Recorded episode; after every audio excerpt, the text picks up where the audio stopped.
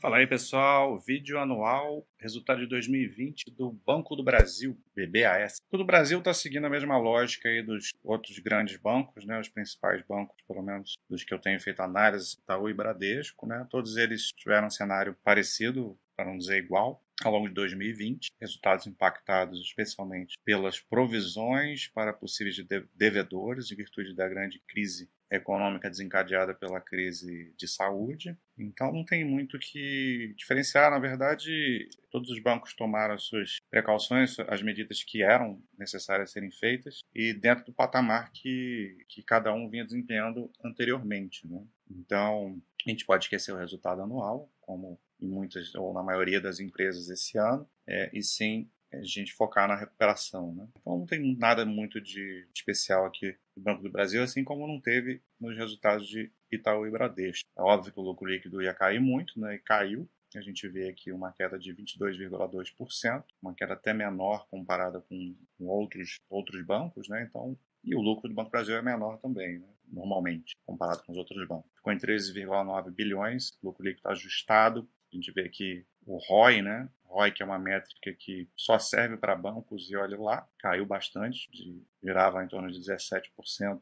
Não é dos bancos que tem um retorno melhor comparado com seus pares, e caindo aqui para 12% em 2020. Aqui ele fala o resultado estrutural, né? Em 2020 crescendo 5,9% em relação ao ano anterior, que, é um resultado que eles dão descontando toda essa parte de provisão para devedores, né? descontando é, que resultado é, antes de, de, impostos também, como se fosse um lucro operacional é, puro, né? simples, teria um aumento aí de quase 6%, né? mostrando que o banco está tranquilo, está em dia, né? se não fosse essas provisões necessárias por conta do cenário atual. Até que a gente vê um crescimento da carteira de crédito em todos os segmentos aqui, né? pessoa física, é, grandes empresas, pequenas e médias, e o agronegócio crescendo também. Isso aqui que é um diferencial do Banco do Brasil, que dá uma, uma certa resiliência a mais diante de determinados cenários. É uma vantagem do banco, né? com uma possível desvantagem para fazer um contrabalanço. A gente pode citar o fato do banco ser ligado ao governo, isso é, um, é uma questão particular. Tem gente que acha que isso não é um problema, tem gente que não gosta de ser sócio de empresas ligadas ao governo ou que o governo seja o majoritário, né? Por conta de intervenções, mudanças, muda, muda o, o governo pode mudar a política, a forma como a empresa é tocada, né? Tem, por outro lado, umas vantagens é, por ser do governo mesmo, né? Traz uma, uma certa força, né? A marca, é, uma resiliência, de repente algumas situações facilitadas, né? Mas isso aí é uma questão mais pessoal. Aqui a gente vê o principal, né? O principal ofensor do resultado, como eu já falei, eles chamam de PCLD, que é o PDD, né? Provisão para devedores, possíveis devedores. Teve um aumento absurdo em todos os bancos esse ano. Aqui a gente tem a PCLD ampliada e a gente vê aqui que em 2019 estava girando em torno de 3,5 bilhões e ao longo do, de todo o ano ficou girando aí na casa dos 5, né? Com um pico de quase 6 no segundo TRI, que foi o auge lá da crise da pandemia, então um aumento de 46,3% em relação ao ano passado, e é, já começou o processo de redução aqui de 6,4% em relação ao terceiro TRI de 2020, que é essa tendência, né, de conforme as coisas forem clareando, né, no cenário econômico, essas provisões vão diminuindo. E, obviamente, se não se cumprir o nível de inadimplência para o qual os bancos estão se preparando, isso é revertido e, e gera, vai, vai gerar um lucro contável maior ao final de 2021. Então, a gente tem aqui o total da provisão ampliada em 2020 de 2,1 bilhão. Aqui a parte de inadimplência, essa é a coisa que tem que ficar de olho em 2021 e que em todos os bancos a gente vê que está tendo uma redução no ano de 2020, né? Como assim, né? Se você está tendo um cenário de crise econômica e fazendo provisões bilionárias maiores, como é que a inadimplência cai? É justamente porque, diante desse cenário, os bancos optaram por renegociar as dívidas com os seus, com os seus clientes, né?